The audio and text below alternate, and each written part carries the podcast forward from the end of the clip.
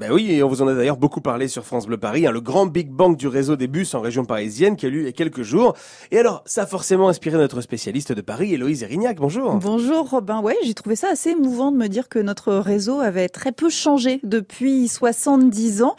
Et savez-vous depuis quand on trouve des autobus à Paris, Robin? Les premiers, c'était avec des chevaux, ça, ça date, hein Ah oui, mais moi je parle des autobus ah, sans chevaux, justement. Oui, oui, oui, oui, absolument. Avant, il y avait des omnibus à cheval.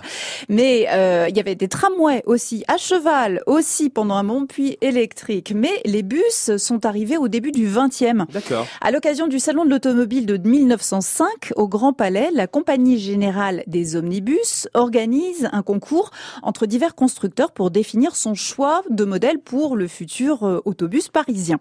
Concours au terme duquel la compagnie commande 150 véhicules brillés animés par des moteurs Schneider 4 cylindres de 32 chevaux. Attention, ça rue. Ils sont jaunes crème avec un bas de caisse brun rouge. Ce sont des autobus à impérial, c'est-à-dire à étage. Mhm. Celle-ci étant réservée aux voyageurs de seconde classe.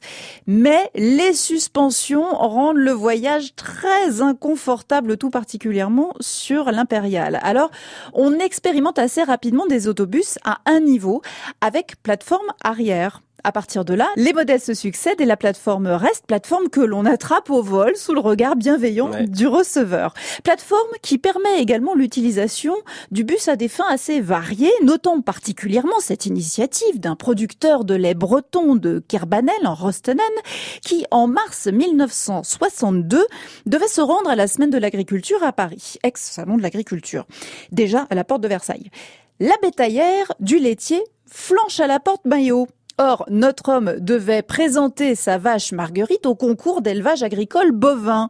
Que fit-il donc, cher Robin? Il a mis la vache dans le bus. En la faisant monter par la plateforme arrière. C'est possible, du coup maintenant il sera embêté. Et la vache, elle serait pas au salon de l'agriculture. Eh ben voilà. Même à Uber, il la prend pas la vache. Non, ben non. Alors on trouve quelques images de cette histoire sur le net, prises sur les Champs-Élysées avec la place de la Concorde en arrière-plan. Alors on peut quand même se demander s'il ne s'agit pas d'un coup de pub puisque la fameuse plateforme affiche des publicités pour le lait. Comme par hasard. Allez, voilà. cassez pas le mythe. Alors les, les plateformes, elles ont disparu quand? Alors les tout derniers autobus à plateforme ont cessé de circuler en 2001. Il était plus pratique de faire des bus avec le moteur à l'arrière et on y respirait un petit peu trop les pots d'échappement. C'est dommage, mais bien moi, je trouve ça joli. Ouais, c'était joli. Ces derniers exemplaires circulaient d'ailleurs sur les lignes 29 et 56 qui font partie des 50 lignes modifiées récemment. Alors si vous devez faire un trajet, vérifiez bien votre itinéraire parce que si vous arrivez en retard, vous ne pourrez pas grimper sur la plateforme du bus à la volée.